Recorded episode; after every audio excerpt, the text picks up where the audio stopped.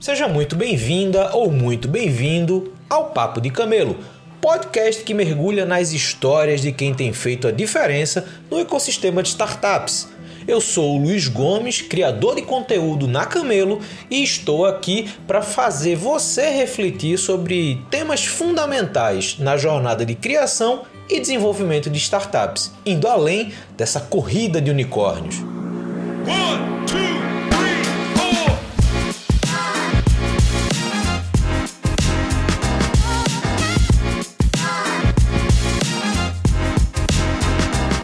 Estamos começando mais um Papo de Camelo. Hoje eu vou conversar com Eduardo Tolesani, que é da Elsys, uma empresa que já tem mais de 30 anos no mercado de tecnologia, que atua em mercados que são mercados tradicionais, mas que vem é, se adaptando e se conectando cada vez mais com essas novas dinâmicas digitais. A empresa é Great Place to Work, enfim, é uma estrutura muito bacana. E a história do Eduardo conectada a Elsys também é muito legal. A gente vai entender um pouquinho mais quem é o Eduardo, como é que ele chegou até aqui, a experiência dele, a vivência de mercado, enfim. É uma baita oportunidade da gente ter mais um case de profissional que está atuando nesse meio de inovação, tecnologia. Então, Eduardo, obrigado por ter aceito o convite, ter separado um tempo aqui para conversar comigo e passando a palavra para você, como eu faço com todo mundo. Quem é você e como é que você chegou até aqui?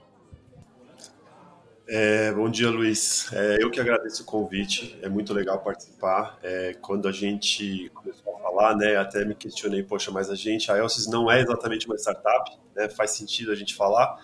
faz sentido sim, porque na verdade a gente é uma empresa, como você comentou, já uma empresa já bem antiga, mais de 30 anos, mas a gente tem uma cara de startup em algumas coisas. Eu como eu hoje eu sou responsável para a área de, de, novos negócios, né? A gente procura exatamente a cada novo negócio criar uma startup ali dentro da empresa, não é exatamente uma startup, mas a gente busca exatamente a, as, as coisas legais que você tem hoje, né? Assim, o que a gente tem de aprendizado desde que surgiu esse conceito de startup. Então é legal eu estar aqui num, num podcast é, focado, né, especializado, vamos dizer assim, em startups, mesmo não sendo uma startup. Então mostra que a gente realmente está num caminho legal.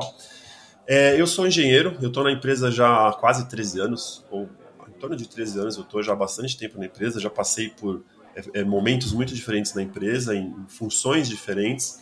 Eu sou engenheiro raiz, né? Eu acho que desde, desde a época que eu fiz a faculdade de engenharia de, de telecomunicações, já naquela época eu já era um, é, já era meio que um, um ET ali no meio, porque numa faculdade de engenharia são poucos os que de fato querem ser engenheiros, né? Então muita gente entra na faculdade de engenharia com vários objetivos já desde lá do início. Ah, eu vou trabalhar num banco, eu vou ser dono de uma empresa, eu vou ser um administrador, mas eles escolhem engenharia. Eu não, eu era engenheiro que eu queria, queria ser engenheiro, né? Então desde adolescente eu adorava brincar com eletrônica, coisas assim, e nunca tive dúvida, né? Meus pais médicos e e nenhum dos filhos se, se, se, formou em medicina e até uma certa decepção deles assim, mas é, eu não tinha dúvida que eu queria fazer engenharia. Comecei a trabalhar é, ainda na faculdade, né, dentro do fazendo estágio, depois eu fiz o mestrado, ainda numa parceria que a gente tinha com uma, com a empresa que é a NEC, né, uma empresa bem bem tradicional também de telecomunicações, a japonesa NEC, né, NEC do Brasil, então a gente desenvolvia lá alguns circuitos integrados. É, então, durante desde que eu escolhi a engenharia, durante muito tempo eu falo, não, eu sou engenheiro e você é engenheiro, você é desenvolvedor. E eu fui desenvolvedor durante muito tempo. Né? Então, eu mesmo depois que eu saí da faculdade, fui trabalhar com desenvolvimento de equipamentos em satélite, né? equipamento embarcado em satélite, que é uma coisa que eu nossa, deve ser demais. E é, e é muito legal mesmo, mas é, tem muito menos glamour do que a gente imagina, né? porque é um, é um projeto muito burocrático, né? quando você trabalha com desenvolvimento de equipamentos que vão lá no satélite, Imagina assim, você não tem como. Não tem uma segunda chance, né? Não dá para você lançar um equipamento lá, ah, não ficou muito bom, vamos fazer um ajustezinho aqui. Não tem esse ajuste, né? Então isso torna o trabalho um pouco burocrático e longo. Então você às vezes trabalha anos e anos e anos num. Eu mesmo, eu trabalhei muitos anos no desenvolvimento de satélite e eu saí da empresa e não vi o satélite ser lançado. Depois ele foi lançado, tá lá, tá em órbita hoje, tenho um orgulho, mas eu não vi o lançamento, né? Eu já tinha saído da empresa. Então eu fiquei muitos anos trabalhando como desenvolvedor. É, e depois eu abri uma, uma, empresa, uma consultoria, e a gente prestava serviços de engenharia, né, desenvolvimento para várias outras empresas, e uma das empresas foi a Elsys. Então, durante um tempo, eu, eu tinha essa, essa empresa né, de, de prestação de serviço para a Elsys e ao longo do tempo lá, em algum momento, o, o seu Victor, né, que é, foi o fundador da empresa, ele me convidou para entrar para a empresa, para entrar para a engenharia. Né? Eu era lá um desenvolvedor, a, Elsys tinha, naquela época, ela tinha um produto, que era o receptor de, de parabólica, que foi talvez o principal produto da empresa durante décadas aí, né? E talvez acho que é o que fez a empresa chegar onde ela chegou hoje. Então a Elsys hoje ela é muito conhecida, se você vai para fora dos grandes centros, principalmente. É, eu quando entrei na Elsys não conhecia a Elsys, mas se você pergunta para pessoas, eu sou de São Paulo, né? Para pessoas de fora das cidades, muita gente conhece a Elsys por causa desse produtinho, que é aquele receptor da parabólica, né? TV via satélite. E aí me, me chamaram para resolver lá um problema e ao longo do tempo que eu fiquei lá, acabaram me convidando para entrar e ser responsável pela engenharia da ELSIS. E aí eu entrei, quando eu entrei na ELSIS, eu entrei como gerente da engenharia. E fiquei quase 10 anos nessa função de gerente da engenharia. E aí, ao longo desse, desse caminho, a Elsys mudou muito, ela deixou de ser essa empresa que tem um único produto e hoje tem uma diversidade grande de negócios, né? de linhas de produtos e outros negócios que nem são produtos, que hoje talvez sejam até mais relevantes que os produtos, né? São serviços que a empresa presta para terceiros, a serviços de campo, né? A gente construiu uma, uma rede de distribuição gigante pelo Brasil e isso acaba sendo um diferencial muito interessante para muitas empresas veem na Elsys essa esse esse parceiro de serviços de campo, né? Mas ao longo do tempo que eu fiquei lá, né, nessa engenharia da Elsys, a gente foi desenvolvendo vários outros produtos é, como a parte de telecomunicações mesmo, de internet, é, segurança, fechaduras digitais, energia solar. É, hoje a gente está, eu estou com uma missão é, bem, bem interessante que é na parte de inteligência artificial, né, uma nova vertical da empresa, é a minha missão mais recente aí. E depois de uns 10 anos mais ou menos, eu fiz um movimento, eu fui saindo, na verdade, foi uma transição, não foi uma coisa muito brusca mas eu saí, eu deixei de ser responsável pela engenharia e passei a ser um, um cara de negócios, né? Então hoje eu estou lá responsável pela área de negócios da empresa, novos negócios, e vou te falar que assim é uma, é uma posição muito mais muito mais desafiadora e, e isso é uma coisa que eu sempre falo, né? Enquanto eu era engenheiro, a minha vida era muito fácil. Assim, então a, a, o trabalho do engenheiro, né, é uma coisa que eu, eu tirava assim, de letra. Eu estava sempre muito habituado, eu sempre sentia que eu estava entregando o que eu queria. Desde que eu assumia, já antes de negócios, mas passei a ser um gestor, eu nunca mais eu falei, cara, estou entregando 100% do que esperam de mim. Eu sempre estou achando que eu estou devendo alguma coisa. Né? Então, isso é uma coisa que eu, hoje eu tenho que lidar. É um aprendizado, não é de hoje, isso já faz algum tempo, mas é uma, é uma realidade. Né? Quando você deixa de ser uma pessoa que executa ali, uma pessoa que é um desenvolvedor, e vai para uma função de liderança, hoje né, eu tenho equipe, aí você nunca mais vai ter aquela sensação de, ó, tá tudo, tá tudo certo, 100% do que se espera eu estou fazendo, então essa é algo que a gente precisa aprender a conviver. Acho que esse é o meu resumo aí. É... Sou músico, durante, durante a faculdade também, né, eu, eu, eu, pensava, cara, eu preciso, tem duas coisas que eu gosto muito, tecnologia e música, né, o que, que eu vou fazer para juntar as duas coisas? E fiz, né, assim, no final da faculdade, eu já tinha me formado, agora não lembro, eu abri um estúdio também, um estúdio de gravação. Então era uma oportunidade que eu via, nossa, eu vou conseguir agora continuar no mundo da música e, e usando a tecnologia, né, de gravação. Durante alguns anos eu tive esse estúdio, mas também não, não foi algo que, que foi para frente. Eu, eu, brinco também, é, o, o, nosso público-alvo, né, o nosso mercado são bandas que estão começando. E assim, acho que tem poucas coisas, no, poucas públicos no mundo que tem menos menos recursos do que uma banda de garagem, né? Então é muito difícil você realmente tornar um negócio desse como um negócio rentável. Então enquanto ele foi algo legal, interessante, vamos lá, é, eu levei para frente. Chegou uma hora que eu falei, ó, não dá mais para continuar nem com a banda nem com o estúdio. Né? Aí eu aí eu virei engenheiro. Boa, cara, é, eu acho muito legal é, essas histórias, principalmente de pessoas que têm um perfil técnico e aí é interessante, no começo da tua fala, você, ressalta a importância também de falar para um, para um contexto que está mais ligado ao ecossistema de startups e, querendo ou não, é, é um movimento que a gente costuma dizer, é o movimento nativo digital, né? Então, é a galera que já nasce pós-internet, é a galera que já empreende num mundo conectado, então vem com outra cabeça, de fato, mas eu sempre é, me animo em fazer essas pontes entre quem vem de um contexto pré-internet com quem está no momento pós-internet. Vamos, vamos colocar assim só para ficar fácil. E tem uma coisa que eu acho que é comum na tua história, com muita gente que fundou startup, que é o perfil técnico, seja da engenharia, seja da ciência da computação, seja da engenharia da computação, áreas técnicas, que se vê na posição de líder de negócio. Né? Então, é, é aquilo que você falou. Né? Então, você, enquanto crachá engenheiro, você entendia o processo, você entendia o entregável, você entendia as metas, as métricas. Quando você vai para a gestão, você também entende tudo isso, só que é algo que dificilmente tem uma visão muito clara do começo, meio e fim.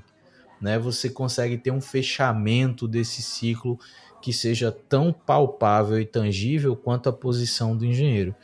A gente vai falar mais da Elsie já já, mas eu queria entender um pouquinho mais como é que foram esses primeiros desafios para você mudar esse, esse crachá, vamos dizer assim, você ir para o crachá de negócio, estando numa estrutura já consolidada no mercado, né? Então, quando você vai para essa área de negócios, a Elsys já é a Elsys para o mercado, né? Então, como é que foi esse movimento dentro da empresa para pensar em novos negócios e, obviamente, paralelo, como é que foi tua experiência nessa transição de cadeira, de visão, de responsabilidades, enfim, conta um pouquinho mais desse momento de mudança, olhando um pouco para o contexto da empresa naquele momento.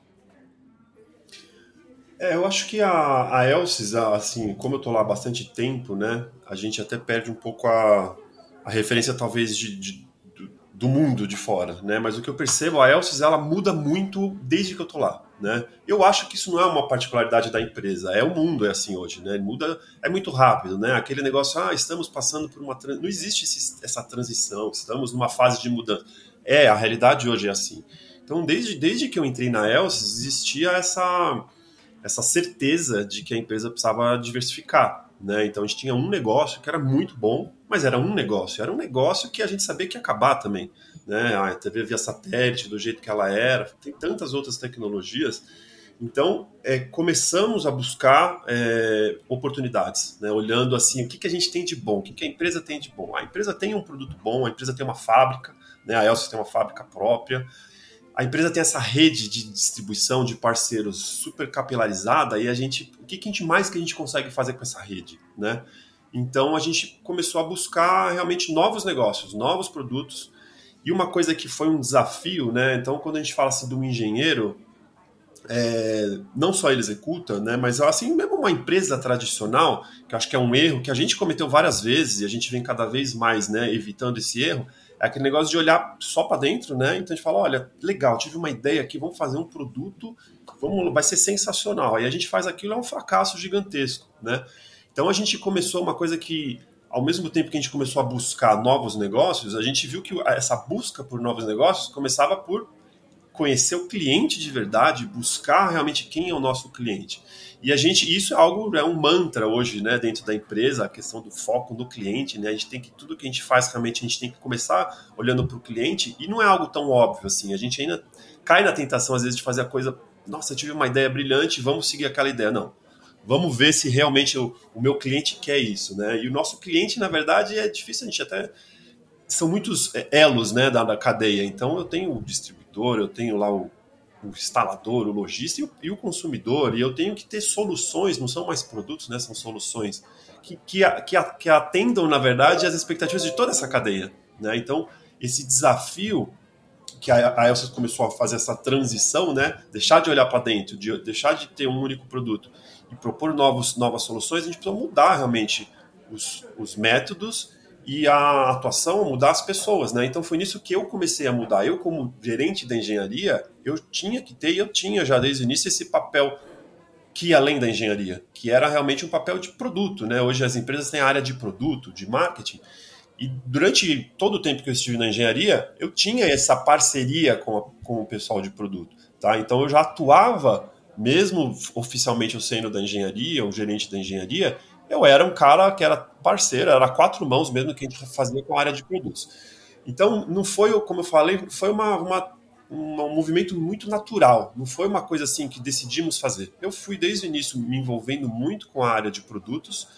Em algum momento, né, eu precisei dar mais alguns passos, então houve reestruturações na empresa, algumas pessoas entraram, outras saíram, e falou, cara, agora é a minha vez para realmente entrar de cabeça nessa área de produtos. Então eu passei a ser um cara de produtos. É... E o produto também, né, né, né é um pouco do, daquilo que eu estava falando com a engenharia. Também a gente, se a gente não tiver uma cabeça, uma mentalidade de olhar para o cliente, a gente vai cair nos mesmos erros. Né? Ainda mais se a gente tiver, se tiver o pessoal de produtos com formação técnica, que é o meu caso, tem essa, essa tentação. Vamos fazer aquilo que, em termos de engenharia, é incrível. Vou fazer um produto que é lindo. Vou publicar um, um paper e vai ficar todo mundo feliz lá na, na comunidade né, científica, mas não vai ser um, um negócio interessante. Então, mesmo na área de produto, a gente tem que fazer esse trabalho o tempo inteiro de cara, o negócio, quem é, quem é o cliente? Qual que é a dor que ele tem? Qual que é a necessidade que ele tem?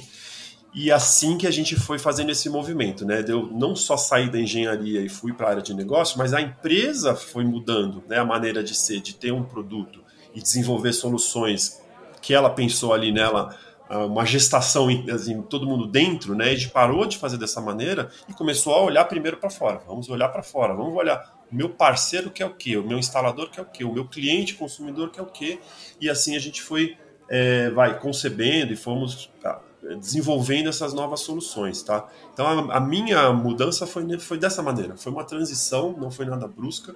Então quando você vai ver, você já está desse jeito, né? Então em todas as mudanças que eu passei na Elsys, primeiro eu passei a atuar de maneira diferente, quer dizer, eu fui atuando de maneira diferente até o momento em que se formalizou que eu já estava fazendo aquilo que eu já vinha fazendo. Não é que assim, ó, agora você vai parar de fazer aquilo lá e vai assumir uma outra função. Não, eu fui gradualmente já fazendo algumas coisas diferentes até que se percebeu, ó, ele já não está mais atuando naquela função. Então, então, acho que na maioria das vezes, ou em todas as, as mudanças que eu, por onde eu, porque eu passei dentro da ESOS foi dessa maneira, tá? Eu fui mudando, aí, aí aquela mudança foi formalizada a partir do momento que eu já tinha mudado. Foi algo assim que aconteceu. Isso é muito bacana, porque parte dessa tua fala mostra a dinâmica de desenvolvimento da própria Elsys no mercado enquanto produto. Né? A Elsys se consolida no mercado com um produto é, de, de TV a satélite é, e hoje tem um portfólio de produtos grande que não, não atende só uma demanda, por exemplo, de TV, mas de casa inteligente, como você falou, né, maçanetas digitais, você tem ali um portfólio de produtos. E isso me chama muita atenção em alguns aspectos, que é o seguinte. Primeiro, eu queria que você explicasse um pouquinho mais o que é a Elsys, para quem não conhece, é, como é que vocês se, se apresentam e se posicionam no mercado. Mas, paralelo a essa pergunta, eu já queria entender com, quais as dificuldades aí no contexto de gestão, de visão de oportunidade de mercado, para vocês saírem de um produto que vocês são especialistas para, e aí boa parte dessa resposta você já falou, de olhar demanda de cliente, olhar a dinâmica de mercado, mas como é que isso refletiu da porta para dentro, de você sair de um produto consolidado para um, para um portfólio de produtos com um grau de diversidade relativamente grande, tá? E eu já estou perguntando isso porque depois eu já vou querer fazer uma comparação disso com os desafios de se desenvolver hardware no Brasil, né? Que essa é uma grande discussão no ecossistema de startups. Muita startup de hardware no Brasil não consegue nem entrar no mercado muitas vezes porque não consegue viabilizar o produto físico, que é atrelado a toda a parte de sistemas. Mas enfim, para a gente seguir uma ordem, como é que vocês apresentam a Elsys? Como é que foi esse internamente desenvolvimento de portfólio de produtos? Eventualmente, se você quiser contar algum caso de produto que foi para o mercado e foi descontinuado, é, não bateu com, com, com, demanda de mercado, enfim, fica à vontade para contar um pouco dessa experiência, mas eu acho que isso pode dar um insumo muito legal para a gente entender um pouquinho mais dessa jornada. Tá, a gente, quando a gente apresenta a Elsys, né, e aí a gente, a gente se apresenta em várias situações diferentes, né, para públicos muito diversos, inclusive seja no Brasil ou fora, a gente exporta, né, alguns dos produtos que a gente desenvolve fabrica. É uma, acho que uma das, das frases, vai, que sintetizam a, o que é a Elsys, né, é o nosso propósito. Então, assim, há alguns anos é, a gente falou, cara, a gente precisa a gente já tinha, né? Já tava, assim, a gente já, já tinha um propósito, mas a gente não tinha um registro, uma coisa oficial. Assim como eu falei que gente, a, as minhas mudanças aconteceram, né? Foi formalização de algo que já vinha de fato acontecendo. O nosso propósito, quando a gente chegou nele, a gente falou, tá, não é uma coisa nova. A gente só está aqui, né, registrando algo que a gente já faz há muito tempo. Então, o propósito da Elsys é conectar pessoas para transformar vidas. Então, isso basicamente permeia todos os negócios da Elsys. Então a Elsys é uma empresa muito diversificada, é, mas no final das contas é isso que a gente faz, tá? Então a gente tem muitas soluções diferentes, em segmentos muito diferentes, né? Como eu falei, na parte de TV a gente continua tendo uma atuação muito forte, somos líderes em, em vários é, segmentos da TV, né? TV via satélite, principalmente, seja ela aberta ou por assinatura, a gente continua sendo super relevante nesse mercado. É, a gente desenvolveu toda uma linha de, de internet, né, de conectividade.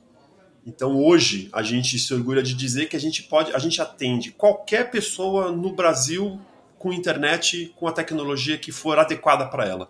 Então a gente, onde a pessoa, por exemplo, está numa cidade, ela ela precisa de internet e tem fibra, a Elsys tem parceiros que oferecem fibra. Então a gente vende o serviço de fibra. Não, a gente vai um pouco mais longe da, da, da cidade não tem fibra. A gente tem a nossa tecnologia que a gente desenvolveu, dos, são os, os modems de longo alcance, né? são as anteninhas, chamam a família Amplimax. Assim, esse é um dos principais produtos da empresa, é o produto, é a linha que a gente exporta para muitos países, praticamente toda a América, inclusive Estados Unidos. É, e a gente tem internet via satélite. Então, se o cara está realmente muito longe, a gente vai desde a fibra até o satélite. Então, a gente realmente é uma empresa hoje que, que entrega conexão, que é o nosso propósito, para qualquer pessoa no Brasil. Qualquer pessoa pode ter uma internet Elsys, né, hoje no Brasil. É, as outros, os outros produtos da Elsys, a gente tem a linha de segurança, né, são as câmeras, são as fechaduras digitais. Eu não tenho uma fechadura que não é conectada. Né? Eu não tenho um equipamento, por exemplo, que é tradicional. Né? Então, sempre que a gente entra num novo, num novo segmento, a gente vai buscar onde que a Elsys é forte, onde ela se diferencia. Então, os nossos produtos são todos inteligentes, então a gente tem tudo conexão, eu consigo realmente é, acessar as câmeras, né? as câmeras da Elsys via aplicativo, então no celular ou em qualquer lugar do mundo. A gente tinha uma linha, por exemplo, de porteiros, vídeo porteiros, que era a mesma coisa, né? Uma pessoa estava aqui, ela tocava a campanha na minha casa, eu atendia na China. Se eu tivesse, podia abrir a porta para ela. Então a Elsa sempre buscou esses equipamentos, né, soluções conectadas. É... A Elsa é uma empresa que, que, também tem um negócio de manufatura, né? A nossa fábrica hoje ela não fabrica só para a Elsa, só os produtos da Elsa, né? A gente tem os nossos produtos, mas a gente também fabrica para terceiros, então a gente tem alguns parceiros muito, muito é, antigos, né? O nosso principal cliente, que foi o primeiro cliente da, da empresa, foi a Brastemp. E a Brastemp, né, o grupo na época era Brasmotor, hoje é Whirlpool, a Brastemp continua há 34 anos cliente da Elsys. Então, assim, esse é um, é um, é um caso que a gente gosta de falar para mostrar o quanto a gente valoriza essas parcerias de longo prazo. Então, a Brastemp hoje Brastemp, Consul, né? Foi o primeiro, né? Quando o seu Vitor lá desenvolveu uma solução de automação para uma máquina de lavar roupas da Brastemp, ele conseguiu vender o primeiro produto da Elsys para a Brastemp. E nunca mais a Brastemp deixou de ser cliente da Elsys. Então, há 34 anos a Brastemp é nossa cliente. Então, se você tem uma lava-louça, um ar-condicionado, é, muitos é, eletrodomésticos da Brastemp somos nós que fabricamos, né? É, e a gente tem mais várias outras parcerias bem longas, então isso é, um, é uma parte central da empresa. Então, quando a gente fala que a gente conecta, isso é um aprendizado. Há muito tempo a gente fala, não, eu não preciso ter uma solução só minha. Não é só. Eu, eu faço muito bem também, é, eu entrego muitas soluções com parceiros importantes. Então, eu tenho um parceiro de internet via satélite, eu tenho um parceiro de TV via satélite. Então, a Elsys tem todos os parceiros de muitos anos, isso é algo, é está no DNA da empresa realmente a gente busca sempre parceiros de longo, de longo prazo. A gente não nem nada para Elsys não é interessante. Ah, tem uma oportunidade aqui. Eu lembro na época da pandemia, por exemplo, né? A gente discutiu e acho que toda empresa, né, naquela revolução toda da pandemia, todo mundo ficou meio balançado com as mudanças né, no mundo. Mas, e, e, todas as empresas falaram, cara, deixa eu ver o que, que tem de oportunidade aqui, né? Então as empresas falaram, ah, eu vou trazer uma quantidade enorme de termômetros, eu vou trazer um leitor de não sei o quê. Cara, a gente analisou um monte dessas, mas sempre no final a conclusão era, cara, a Elsys não sabe fazer isso. A Elsys não é boa de fazer uma coisa para pegar uma oportunidade aqui que tem data para acabar. Inclusive a gente esperava que a data fosse rápida, né? No início, ah, daqui dois meses, três meses, vamos resolver esse problema. O negócio demorou muito, mas mesmo assim não é o tipo de coisa que a Elsys faz. A Elsys gosta de fazer coisas que são longas, né? Ela quer ter relacionamento longo. Essa é uma das mudanças, inclusive, que a gente vem fazendo também na Elsys é nós precisamos ter um relacionamento duradouro com os nossos clientes. Né? Hoje a gente já tem isso muito, a gente pratica muito essas parcerias, mas o consumidor final, ainda pelo olhando o portfólio da empresa, né, que são muitos produtos, é, muitos dos nossos clientes têm um produto da Elsys e nem conhecem os outros produtos, não conhecem. Então, hoje a nossa prioridade é fazer com que os nossos clientes se relacionem com a Elsys por muito tempo. Então, gente, isso está moldando a, a, as próprias soluções, né? os serviços ou os produtos que a gente desenvolve, eles hoje já saem com esse objetivo. Eu quero ter uma relação duradoura com o cliente. Então, eu quero conhecer o meu cliente, eu quero é, me relacionar com ele, eu quero fazer negócios com ele por muito tempo. Quero fazer para sempre. O nosso objetivo hoje é esse, né? A gente entregar soluções que a gente consiga atender os clientes por muito tempo. Então, isso envolve desde a concepção do produto, mas o atendimento, o pós-venda, é, o, o, serviço em si, né, hoje tem muito, a gente busca muito a recorrência, né, a gente quer isso, a gente não quer vender um produto e no, no, dia seguinte eu tenho que vender outro e outro e outro. Eu quero vender um produto que me traga resultados interessantes por muito tempo. Né? E isso é uma coisa que, que eu acho muito legal, porque cria a, aquela máxima do ecossistema. Né? Então, você cria um ecossistema de possibilidades, você cria um ecossistema de soluções, e eu acho que essa percepção que vocês conseguem ter é algo que muitas vezes alguém que está começando a empreender agora tem muita dificuldade de enxergar. Capacidade para chegar nesse ponto, quem está começando ainda não vai ter, mas às vezes não consegue nem enxergar isso como estratégia. Né? Então a gente tem uma, algumas máximas, vamos dizer assim, nesse ecossistema de startups, muitas delas eu concordo, outras não. É, e uma delas que eu acho que a gente precisaria pensar um pouquinho mais sobre é essa questão de você trabalhar em cima de um produto com uma especialidade. Eu acho que um produto ele é muito bom para você entrar no mercado, você botar o seu pé no mercado, mas essa visão de você montar um ecossistema maior ou menor, mas você ter essa visão de ecossistema para você estar tá mais conectado com o seu perfil de cliente, acho que essa é uma estratégia importante.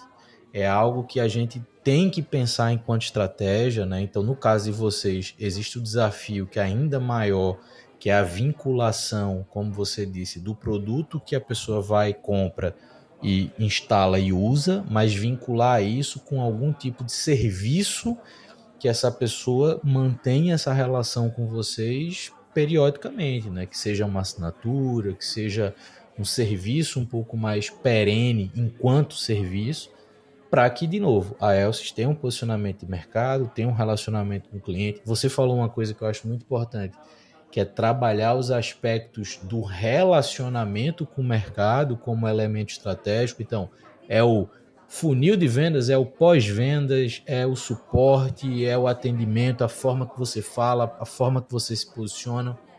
Eu acho que isso também é algo quando a gente olha para empresas mais maduras, geralmente isso está consolidado. E a gente acaba pegando muito desses cases para motivar quem está criando o seu primeiro negócio. Olha como é que esses caras fazem, olha como é que esses caras pensam, olha como é que eles se comunicam e se relacionam com o mercado cara, entende que essa é uma visão base.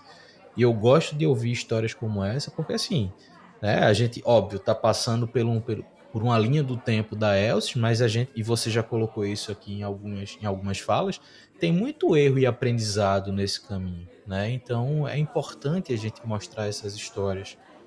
Mas vamos lá, eu acho que tem um ponto bacana aqui, que é muito contexto Brasil, tá? A gente tem, quando a gente fala muito nesse meio de desenvolvimento tecnológico, a gente sabe que existe uma dificuldade natural, estrutural do país de se desenvolver hardware, desenvolver produtos. Né? Vocês, chegam, vocês chegaram a um ponto de ter uma, uma manufatura, como você falou, né? você ter clientes parceiros que não dos produtos da, da Elsys, mas da capacidade de, de, de, construção, de montagem de equipamentos, né? Cara, como é esse desafio? O desafio de você fabricar hardware, o desafio de você se consolidar enquanto manufatura, querendo ou não, o teu produto é tecnológico, né? Então você coloca ali equipamentos inteligentes, equipamentos de internet, equipamentos de energia solar, que tem uma carga de tecnologia embarcada muito grande, e o insumo nem sempre é, é, é trivial para você importar ou para você negociar, enfim. Conta um pouquinho desse aspecto da, da Elsys.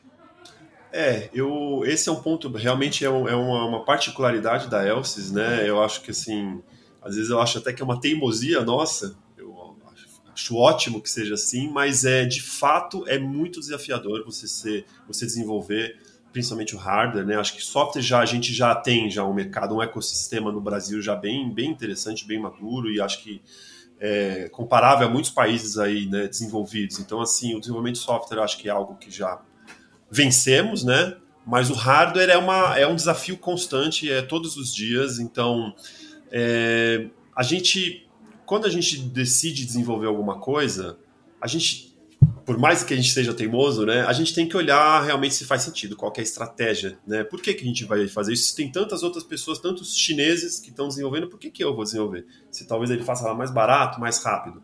Mas eu vou, vou, citar o exemplo desse produto, né, que é a família ali, o Amplimax. Não foi uma decisão assim, não, vamos desenvolver. Não, na verdade, a gente não encontrou uma opção. A gente sempre foi assim a Elsys, né? A gente tem os nossos produtos que a gente desenvolve e tem outros parceiros que a gente sim compra tecnologia de fora. E a gente a primeira opção foi essa: vamos trazer isso, vamos para a China, né? E a gente já tinha alguns fornecedores e, e eu fui para a China, fui algumas vezes e essa foi com essa missão. Eu preciso encontrar um fornecedor para atender essa minha necessidade. Qual que é a necessidade?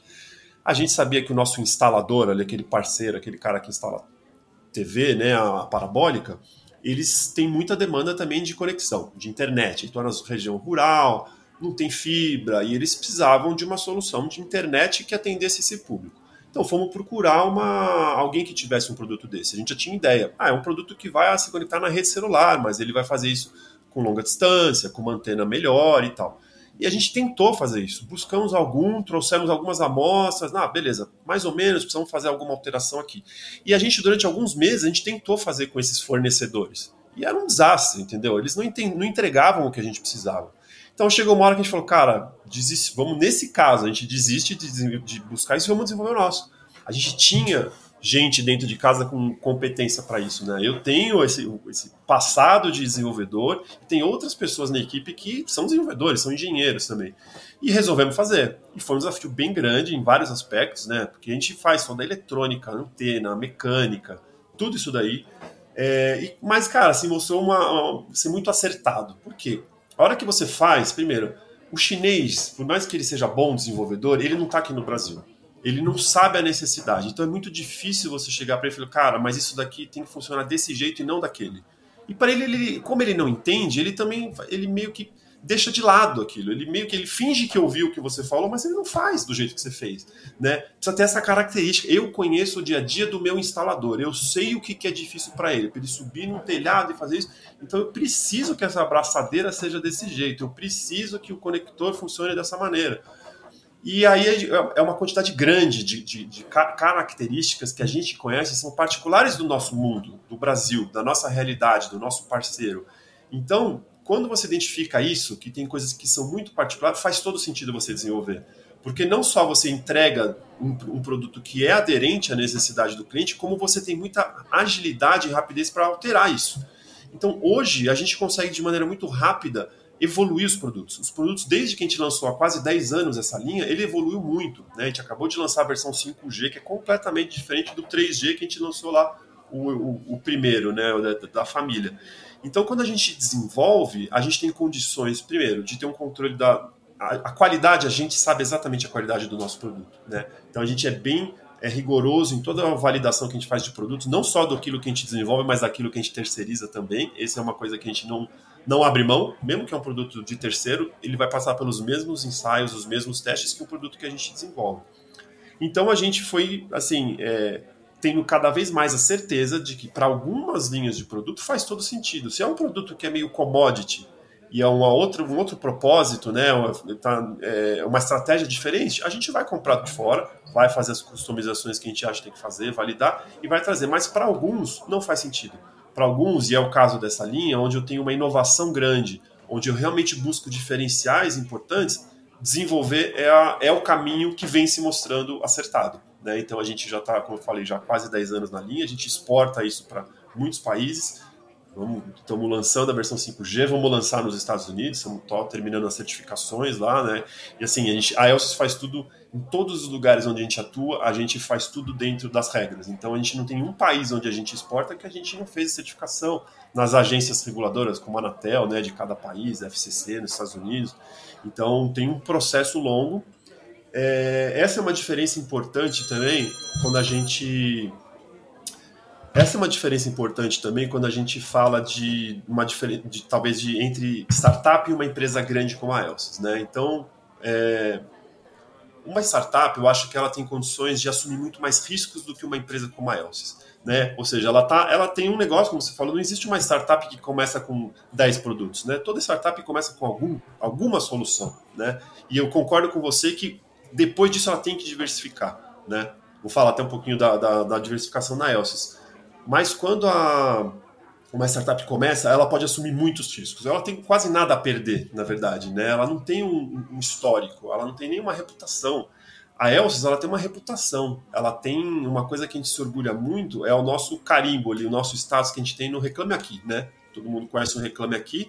Então, hoje é uma referência de reputação e nós somos, já há muito tempo, nós temos lá o selo do RA1000, que são que é para poucas empresas que atingem né, alguns indicadores lá de de atendimento. E a gente hoje, né, a Elsa ela adota a metodologia de OKRs, né, também acho que muita gente conhece o OKR, e um dos pilares, né, a gente tem três pilares, um deles que é o atendimento ao cliente, é exatamente o RA1000, o Reclame Aqui, assim, a gente precisa tá, manter essa, essa reputação. Isso se estende em, em outros países também, né, Estados Unidos talvez seja até mais importante que no Brasil, então a gente já a gente vende, vende na Amazon nos Estados Unidos, né? E eu lembro de uma conversa que a gente teve com era um executivo de uma empresa muito grande de tecnologia americana, a gente estava tendo uma conversa com eles, né, identificando algumas oportunidades. E quando a gente marcou a reunião com ele, a primeira coisa que ele fez, ele abriu lá o, o, o site da Amazon nos Estados Unidos para ver a nossa reputação. E nossa reputação não era ruim, não, era tipo 4 estrelas, 3,9, alguma coisa assim. E aí ele perguntou assim, mas o que, vocês vão fazer para melhorar essa reputação de vocês na Amazon? Então, assim, cara, eu foi o começo da conversa com um executivo alto nível da empresa e a primeira coisa que ele foi ver, deixa eu ver a reputação dessa empresa. Então, isso é algo que a gente não pode arriscar, né, a nossa reputação. Então, quando a Elsys tenta fazer, adotar o modelo de startup para novos negócios, isso é o que a gente faz, a gente vai até um certo ponto, porque por um, a gente não pode arriscar aquilo que a Elsys já tem. Né? Então é, é, um desafio isso, da gente conseguir ter toda a agilidade né, de uma startup, conseguir ter processos leves, pessoas, testar. Isso a gente tem que fazer, a gente arrisca sim, a gente faz testes pequenos, né, aquele testar rápido e pequeno, errar rápido né, e errar pequeno é uma, é uma prática nossa, mas a gente tem que arriscar pouco nisso. A gente não pode arriscar o nome da empresa, a gente não pode arriscar a marca, né, a imagem da empresa, a qualidade dos nossos produtos. Então, esse é um desafio. É, falando da diversificação, para mim isso é, é um ponto central hoje na Elsys. Então a Elsys hoje ela, ela vem crescendo, né? Desde, desde sempre a gente tem altos e baixos como qualquer empresa. A pandemia foi um momento difícil. A gente teve um, um acidente na fábrica, uma enchente, uma inundação. Assim, na, na, semana seguinte em que se decretou a pandemia no Brasil, a Elsys teve uma enchente que destruiu a fábrica. Então a gente, a gente cara, uma situação foi assim desesperadora, né? Cara, a gente saiu dessa situação rapidamente. O pessoal da fábrica assim, fez uma, uns milagres lá, a gente conseguiu vencer isso daí. E sempre que a gente passa por esses momentos, a gente volta forte pra caramba, muito mais forte. A gente acabou de sofrer um ataque hacker aqui alguns meses atrás, em 34 anos depois isso nunca tinha acontecido.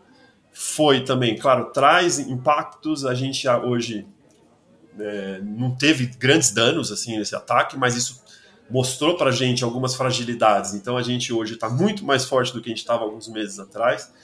Mas o mercado, uma coisa é certa, é, desde que a gente se diversificou isso há alguns anos, né? E você até perguntou como é que foi feito isso. Então a gente realmente começou até contratando pessoas diferentes. Olha, contratamos pessoas no mercado de negócios completamente diferentes da Elsys e, e, fizemos várias tentativas. Então foi assim que começou o solar, a Elsys começou a parte de segurança dessa maneira, é, tivemos uma parte de serviços que era bem específica para serviços mesmo. Então a gente foi assim, ó, escolhemos algumas coisas que faziam sentido para o nosso negócio, para a nossa rede, né?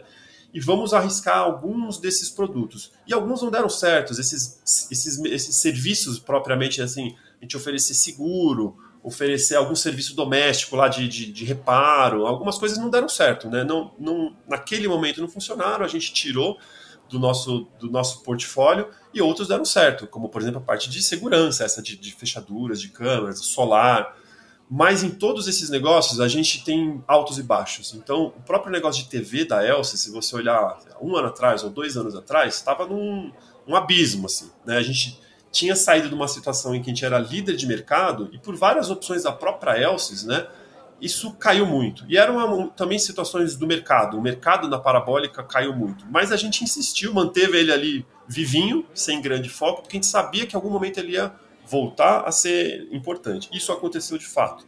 Voltou a ser muito importante.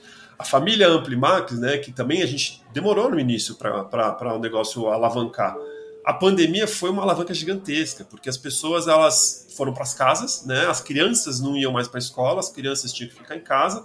Então imagina, milhões de crianças pelo Brasil na região rural, né? A gente na cidade, a gente consegue assistir, né? Os nossos filhos conseguem assistir uma aula online. E, o, e a criança que está lá na roça? Não tem como. Então a gente viu assim inúmeros casos de crianças que subiu numa árvore para conseguir ter a sinal do celular né, e pegar a lição de casa e voltar para casa. Então, o Amplimax ele resolvia esse problema. Então, as nossas vendas na, na, na, pandemia assim dispararam. A gente não tinha, a gente não dava conta, a gente não conseguia fabricar o, o tanto que a, a, demanda puxava disso daí. Então, a gente o tempo inteiro tem negócios que têm picos, ao mesmo tempo que alguns têm alguns buracos. E a Elsys hoje está bem, está forte porque nós somos uma empresa diversificada. Então eu acho que não é sustentável uma empresa começar, ela deve começar com um produto, mas imediatamente, assim que possível, ela tem que se diversificar. E não é só diversificar o produto, é diversificar o modelo de negócio. Né? Então eu tenho que ter uma solução ali que é o mercantil. Né? Eu tenho um público que quer comprar o meu produto, eu tenho um público que não quer comprar o meu, meu, meu produto. O público mais corporativo, que hoje a gente atende, ele prefere muito mais um aluguel, uma recorre, alguma né, é, transformar ali o capex em opex, né? Então a gente tem que enxergar que tem que ter modelos de, de negócio diferentes, soluções diferentes, produtos diferentes para atender públicos diferentes e momentos diferentes. Então a gente tem uma certeza é o negócio que é excelente hoje daqui a um ano talvez não seja. E aquele que está é, ali meio patinho feio, talvez daqui a um ano vai ser o negócio e vem sendo assim a regra há muitos anos. A regra na Elsys vem sendo essa. Então ela tem um negócio bom, é, estável, estável que eu digo é, financeiramente, é uma empresa muito saudável, né? Crescendo quase todos os anos a gente cresce, exceto alguns anos, algumas exceções mesmo, e é graças a essa diversidade. Então é a diversificação que faz hoje a Elsa ser o que ela é. Pô, sensacional, cara. Eu acho que muito da tua fala agora reflete muito em algumas tendências que a gente também tem discutido nesse ecossistema de startups e essa questão da diversificação. E você tocou no ponto certeiro. Muitas vezes é a diversificação de modelo de negócio. O produto pode ser o mesmo, mas às vezes você atende o mercado A de um jeito, o mesmo produto pode atender o mercado B de uma outra forma. E quem está empreendendo muito baseado nesse seu fechamento da, da fala agora, que eu acho que é muito importante, que é a dinâmica que o mercado tem. Cara, os mercados estão mudando cada vez mais e cada vez mais rápido. Né? Você falou no começo que uma das suas frentes de atuação na Elsys é a parte de inteligência artificial. E pela primeira vez, talvez não para a gente, mas pela primeira vez, minha mãe está falando de inteligência artificial. Pessoas que há três anos atrás, a gente não precisa ir muito longe, nunca tinham colocado inteligência artificial na mesma frase. Hoje falam como é esse negócio aqui de chat GPT? Como é que eu faço para procurar receita de bolo nesse negócio? Então, assim, é, a gente está passando por um momento que a transformação ela está indo para um lugar que a gente ainda não sabe. Né? Então, essa capacidade que, mesmo quando você olha de fora, você vê uma estrutura que é consolidada, que tem o viés da manufatura, mas na tua fala fica muito claro essa visão de tá certo, a gente tem produtos estáveis, a gente tem modelos estáveis, mas eu estou o tempo inteiro olhando para o mercado. Se o mercado mudar para um lado, eu vou me adaptar para lá. Se o mercado mudar para o outro, eu vou me adaptar para cá. Porque essa é a forma de vocês existirem há 34 anos e essa é a forma de vocês projetarem mais 34 anos de, de existência, né? Então, é, essa visão de longo prazo, eu acho que esse também é um ponto importante. A gente fala muito para quem está começando a empreender, fala, cara, isso é um compromisso de longo prazo por mais que uma startup com três anos de vida, quatro anos de vida possa ser adquirida, e isso acontece, mas pode ser que não. Pode ser que você leve 10 anos para conseguir consolidar o seu negócio no mercado. Pode ser que você leve 15 anos. A gente está vendo hoje cases de startups que são populares que estão fazendo 15, 20 anos de mercado. Né? Então, assim, cara, é um tempo, não é um negócio que você vai e um ano depois você vai estar tá ali como empreendedora ou empreendedor de sucesso, sabe? Leva um tempo. E histórias como essa, eu acho que deixam isso muito claro. Bicho, é 34 anos de história.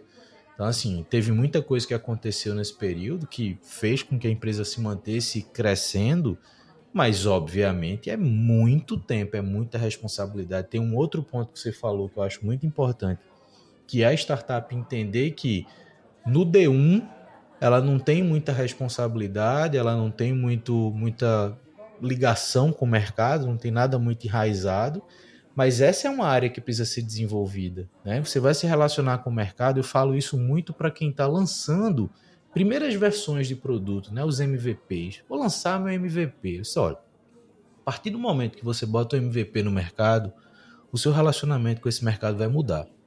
Porque agora você está tendo a responsabilidade de alguém em algum lugar pegar aquele produto que você desenvolveu, abrir, usar e botar alguma coisa ali dentro que, de novo, tem que estar tá segura, tem que fazer sentido, tem que passar esse senso de credibilidade. Por mais que seu produto seja simples, você não precisa construir satélites. Você pode construir um negócio simples, mas você tem que atender aquele público de um cliente, dez clientes, cem clientes muito bem.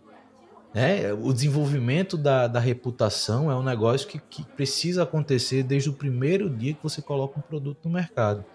E eu acho que, de novo, histórias como a de vocês, que a gente acaba escutando realmente pouco no ecossistema. São poucos perfis como o teu, Eduardo, que, que a gente consegue trazer para um ambiente como esse e que, obviamente, a gente sabe que tem uma galera do mercado tradicional, vamos dizer assim, que procura esse meio, mas para procurar os holofotes. Na verdade, a gente quer mostrar as histórias. A gente quer mostrar o dia a dia, a gente quer mostrar os desafios e como isso pode gerar insumo de aprendizado para quem está ali, entre aspas, do outro lado, empreendendo suas startups. Mas eu queria, Eduardo, para a gente caminhar aqui para um fechamento, qual o futuro de Eduardo na Elsis? O que, é que você espera agora de desafios? Qual o próximo passo do Eduardo agora na Elsis? E, obviamente, da própria Elsys no mercado. O que, é que, você, o que, é que vocês estão projetando aí para frente? É, eu acho que a gente. Realmente, uma aposta muito importante que a gente está fazendo hoje é na, nas, nessas soluções de inteligência artificial. Né? Então, a gente continua dando o mesmo. A mesma atenção para os negócios correntes, e eles são hoje né, o que, que realmente fazem a empresa existir. Então a gente não pode tirar a, uh, realmente a atenção disso, mas assim, uma aposta que a gente faz muito grande, sim, é na, é na inteligência artificial. E quando você fala inteligência artificial, é uma coisa muito ampla, muito, né? Quase tudo. Hoje você pode falar, ah, inteligência artificial dá para aplicar em tudo. E de fato a gente precisa fazer um recorte disso, né? Então a gente fez esse trabalho identificando onde que a Elsys pode entrar nisso, né? Então você comentou o chat GPT. Não é algo que a gente está olhando hoje, a gente não está olhando é, a inteligência artificial nesse momento né, a generativa, a generativa, para realmente ver, é, entregar soluções similares. Então a gente entende que a Elsys, como eu falei, tem um ecossistema, a gente faz parte, né? A gente tem muita gente, a, a comunidade Elsys é gigantesca, a gente tem milhares de pessoas hoje que dependem da Elsys, que vivem da Elsys, né? Não são só os, os nossos colaboradores, que são 700, 800 pessoas. É muito mais do que isso. A gente tem milhares de pessoas pelo Brasil que dependem dos, das soluções da Elsys, que são os, quem coloca os nossos produtos em campo. E, a, e tudo que a Elsys faz, ela, ela faz pensando nisso, nessa comunidade, nessa rede, né, nessa, nessa rede de parceiros que a empresa tem. Então, o que faz sentido para a Elsys, na, quando a gente fala de inteligência artificial, são as soluções que eu realmente eu uso aplicadas a algum dispositivo, alguma coisa que eu vou eu vou acabar usando essa minha rede. Eu vou usar realmente uma câmera, por exemplo, né? Eu vou aplicar a visão computacional, que é uma das, das disciplinas vai da inteligência artificial. Eu vou usar já uma parte do portfólio até que eu já tenho, vou acrescentar essa funcionalidade de inteligência artificial e eu vou continuar usando essa minha rede, né, para ir lá nos confins do Brasil. Realmente a gente tem vídeos que são muito, muito legais, assim que vira e mexe a gente recebe dos nossos parceiros lá aquele aquele instalador que está levando lá uma antena via satélite no, no lombo de um, de, um, um, burro mesmo, atravessando um alagado assim na ilha de Marajó, que demora seis horas levando equipamento para levar internet para um cara que ele não tem outra, outra opção. Então, essa é a nossa força. A força da Elsos realmente é essa nossa rede de parceiros que levam as soluções onde ninguém mais leva. Então, quando a gente fala da IA, a gente está falando disso também. Né? Então, a gente, dentro da, dessa visão computacional, a gente tem algumas verticais, então a gente olha muito o agro. O agro tem muita sinergia com a, com a Elsys, né? porque a Elsys está no meio rural. O nosso mercado está lá, o nosso público, quem compra nossas soluções, está nesses lugares. Então, assim, desde sempre a Elsys olha para o agro. Então, o agro com inteligência artificial são assim, infinitas possibilidades, né? Então, hoje a gente tem o, o agro é um dos maiores, acho que responsáveis pelo PIB no Brasil, né? Uma parte importante do PIB do Brasil vem do agro e tem desafios gigantescos no agro, né? Controle de pragas, de doenças, a parte estimativa de produtividade e, e para muito desse, dessas, desses problemas que existem no agro hoje, a gente tem soluções com inteligência artificial, né? É, mas não é o único. A gente olha também no varejo. O varejo é um potencial gigantesco, as redes de varejo, né? Usar câmeras para entender o, o, o, perfil do público dela, como que o consumidor, né? Uma rede, pega uma rede de lojas, ele, ela, as, as, as lojas querem conhecer o consumidor, quer entender em que parte da loja ele vai, onde ele não vai, o que, que faz ele comprar, o que, que ele não faz comprar, e muito disso é a gente consegue umas soluções bem interessantes com inteligência artificial, é, cidades inteligentes, né, controle de, de, de, trânsito. Né? Eu vivo em São Paulo, né? É, acho que todo mundo de grande cidade sabe o quanto que a parte de mobilidade é importante. Então, o que, que a gente consegue agregar usando inteligência artificial para realmente automatizar e melhorar muito a, não só a segurança, mas toda a automação realmente né, de uma cidade. Então, assim, hoje, assim, olhando o futuro da empresa, os negócios correntes vão continuar, vão continuar evoluindo, diversificando, mas uma aposta muito importante que a EOS faz hoje é realmente nesse ramo de inteligência artificial. E eu, é, como eu comentei, hoje essa é a minha principal missão, né? Então, assim, o meu futuro na Elsys é, nesse futuro próximo, né?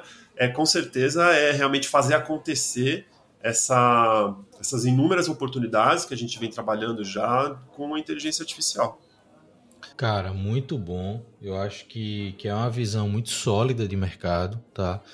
É, de fato, essa visão de vocês sobre como se relacionar com novas tecnologias e novos momentos é uma visão também muito madura, né? Então também não adianta seguir as, as trends, você tem que seguir de fato o que já é sólido, o que já tem comprovação, o que já tem estudo de caso, e eu acho que, de novo, na posição de vocês, eu acho que essa é, esse é o reflexo de maturidade, tá? E isso é muito bacana, assim, é muito legal conhecer a história. Eu já tinha ouvido falar da Elsys, mas é, eu não sei se pelo fato de eu estar aqui em Recife não é tão conhecido a gente, enfim, talvez não na capital, talvez no interior por conta da, da TV é, via satélite, mas é muito bacana conhecer histórias como essa, cara. É muito bom ver que esse tipo de movimento mais denso acontece no Brasil, sabe? Eu acho que essa é a parte legal da coisa. E deixa eu te perguntar, gostou do papo? Boa, boa. Cara, valeu pelo tempo, pela troca, pelas experiências. Lembrando que quem está ouvindo a gente até aqui é, o conteúdo que a gente compartilhou e conversou com o Eduardo vai ter é, uma continuidade ou uma integração na newsletter, que é quando eu trato um pouco mais dos assuntos. Eu acho que vai fazer muito sentido a gente falar um pouco mais dessa diversidade de produtos e como isso pode fazer parte da jornada das startups. Mas, enfim, todos os contatos do Eduardo, da Elsis e de informações tanto sobre ele quanto a empresa vão estar disponíveis também na descrição desse episódio e a gente se escuta no próximo Papo de Camelo. Valeu!